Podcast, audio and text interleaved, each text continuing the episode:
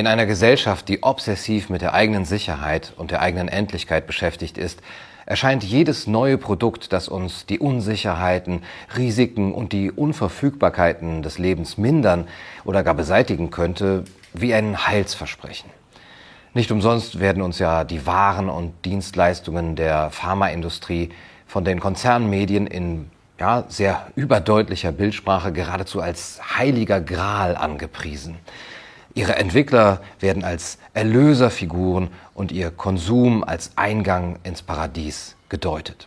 Auch die Rhetorik der Politiker, die schon früh von der Impfung zum Beispiel als einziger Rettung und endgültiger Lösung gesprochen haben, weisen auf den kultischen Charakter der neuen Pharma- und Medizinprodukte zur Optimierung des menschlichen Körpers und Lebens hin.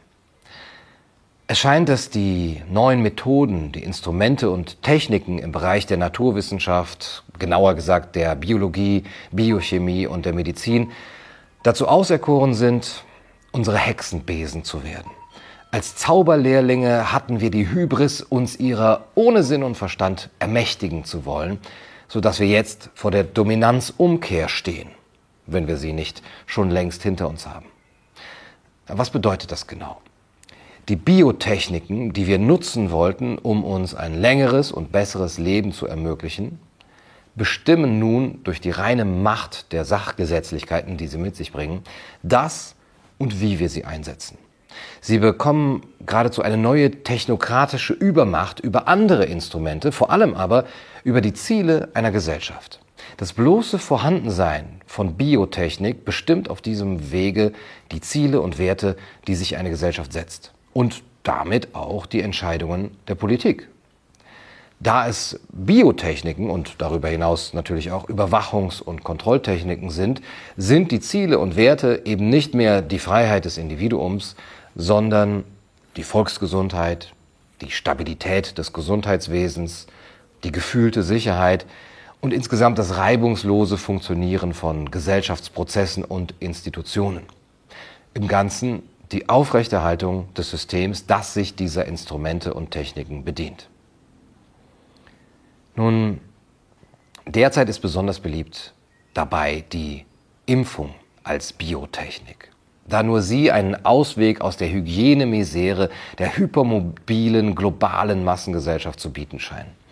Wenn wir nicht Reiseverkehr, Handelsströme und Versammlungsfreiheiten für immer einschränken und kontrollieren wollen, und selbst wenn wir das wollen, dann brauchen wir eben das eine große Ding, das uns alle aus dem Schlamassel raus und in die neue Normalität hereinholt. Es kann daher nicht verwundern, dass die Impfung, selbst wenn sie den Namen gar nicht mehr verdient, wie der heilige Gral angepriesen wird und die moderne Medizin, Teile der Naturwissenschaft und die Pharmaunternehmen geradezu als Gralsgesellschaft auftreten. In dieser Überlieferung wird ja der heilige Gral als ein magisches Gefäß beschrieben. Eine Schale, ein Kelch oder auch ein Stein. Ein Gefäß, das in einer unzugänglichen Burg von Gralsrittern bewacht wird und Glückseligkeit, Lebenskraft, ewige Jugend und Wohlstand verspricht. Umgeben ist der heilige Gral von einer Gemeinschaft, die unter einem Mangel leidet. Und dieser Mangel drückt sich in verschiedenen Bildern aus. Zum Beispiel, der König ist krank. Das Reich ist unfruchtbar. Die Gralsgemeinschaft ist steril. Und daher wartet die Gralsgemeinschaft auf einen Helden, der den Gralskönig erlöst und damit das Heil über die gesamte Gemeinschaft bringt. Gralsgemeinschaft und Biotechnologie.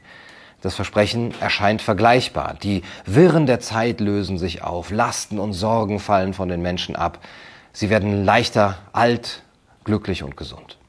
Und wenn schon nicht gesund, dann wenigstens nicht krank. Und wenn schon nicht, nicht krank, dann wenigstens nicht dann krank, wenn er damit ein marodes Gesundheitssystem belasten oder gar überlasten könnte. Und wenn schon nicht, nicht krank, dann wenigstens nicht testpositiv.